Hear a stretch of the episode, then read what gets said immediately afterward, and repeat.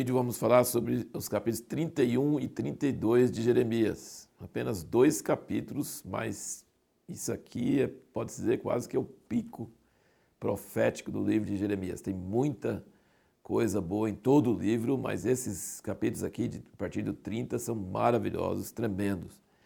E a pergunta que nós fizemos no último vídeo, se a Bíblia fosse o hino, qual seria o seu refrão? Note aqui no capítulo 30, versículo 22, ele diz: Vós sereis o meu povo e eu serei o vosso Deus. E no primeiro versículo 31, ele diz: Naquele tempo, diz o Senhor, serei o Deus de todas as famílias de Israel e elas serão o meu povo. Você vai encontrar isso em muitos lugares aqui no livro de Jeremias, inclusive até aqui no 32, versículo 38. E eles serão o meu povo e eu serei o seu Deus. Você vai encontrar isso desde o início da Bíblia até o fim da Bíblia. No Apocalipse tem. Então, assim, o grande refrão que liga os 66 livros da Bíblia é isso. O alvo de Deus é ter um povo na terra e ele poder falar: Eles serão meu povo e eu serei o seu Deus. Outra coisa muito preciosa, versículo 3 aqui do 31, ele diz: De longe o Senhor me apareceu, dizendo: Pois que com amor eterno te amei, também com benignidade te atraí. Essa benignidade é o famoso recede. Dos versículos 8 a 10, nós não vamos ler, mas ele diz uma coisa aqui no fim do 10: Aquele que espalhou Israel o congregará e o guardará como pastor ao seu rebanho. Veja bem, isso aqui é uma, é uma chave para interpretar a Bíblia. Muitas pessoas acham que quando você vê Israel, que agora depois de Jesus, Israel não tem mais propósito, que substituiu Israel para a igreja.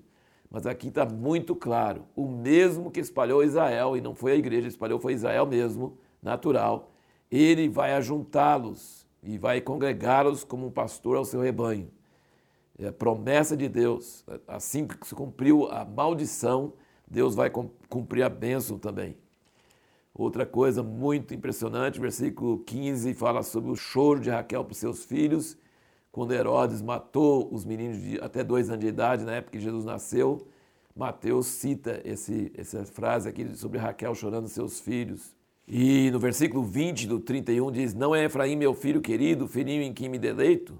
Pois quantas vezes falo contra ele, tantas vezes me lembro dele solicitamente. Por isso se comovem por ele as minhas entranhas, deveras me compadecerei dele, diz o Senhor.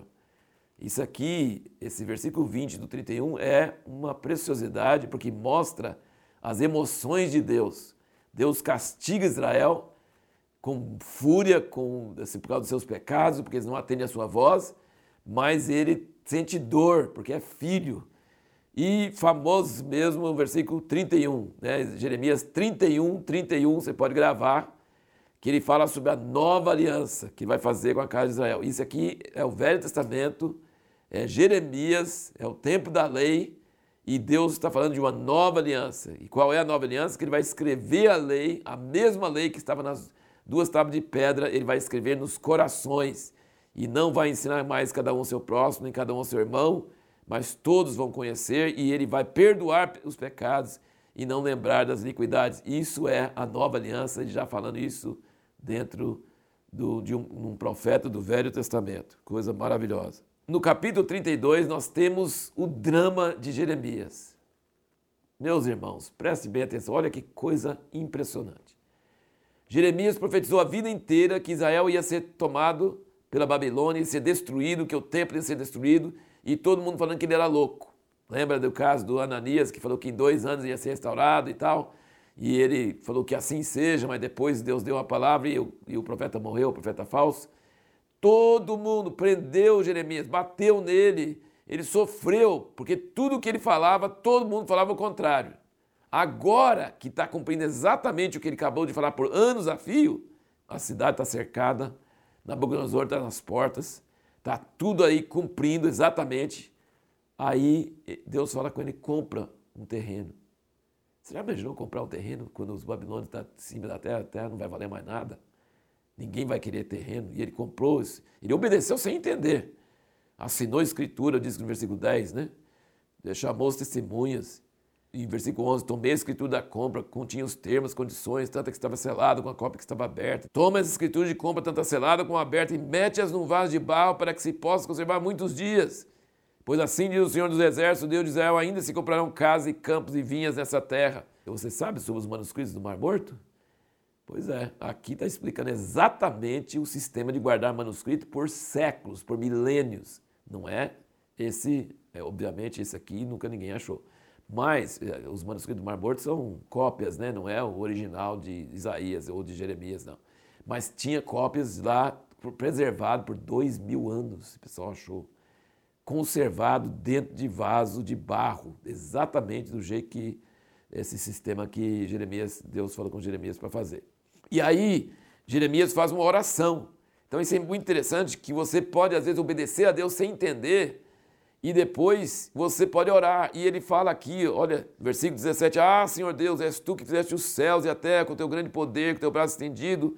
Nada há que seja demasiado difícil.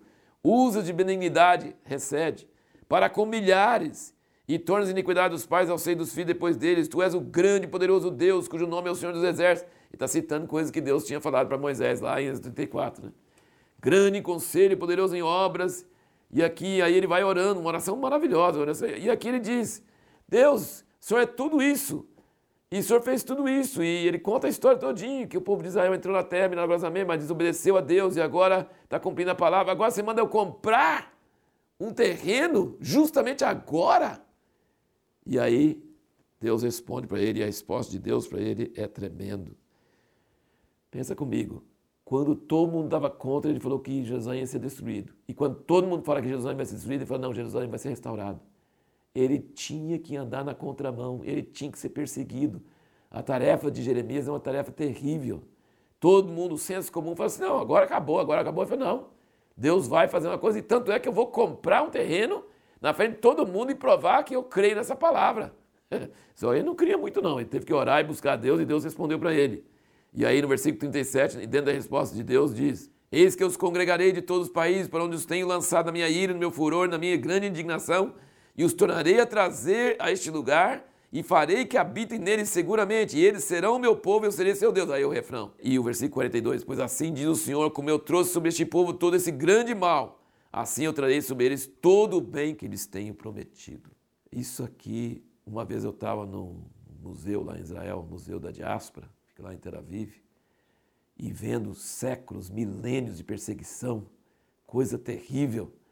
E eu pensei nesses versículos, que Deus falou assim: assim como eu trouxe todo esse mal sobre esse povo, eu vou trazer todo o bem que lhes tenho prometido.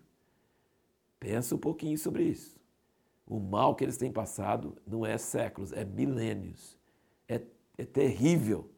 Só o que aconteceu no Holocausto já é assim, coisa inominável, coisa que você não pode nem mencionar. Mas assim como Deus permitiu acontecer tudo isso, Ele vai trazer bênção. Tem bênção vindo sobre o povo de Israel que você nem imagina. É, um, é uma locomotiva com bênçãos tão grandes, porque se a maldição cumpriu, a bênção também vai se cumprir.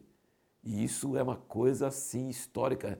Subiu muito vapor, vai vir uma tempestade de bênçãos sobre Israel você nem imagina. E Jeremias teve essa triste função. Ele só falou das maldição, a hora que começou a ouvir a maldição e cumprir a palavra dele, queria até falar em alguns lugares, onde estão os profetas que falavam isso? E onde estão os profetas? Está vendo? Eu estava falando certo. Agora ele vai falar o contrário e todo mundo vai falar, você é louco. Você era louco antes, agora a gente acha que você é louco de novo. Então, assim, é maravilhoso. Esses capítulos 31 e 32 e vai continuar no 33 são pontos muito altos do livro de Jeremias. A pergunta que nós vamos procurar responder no próximo vídeo é por que, que as profecias de Isaías e Jeremias nos obrigam a crer no milênio, quando Jesus governará a terra toda a partir de Jerusalém?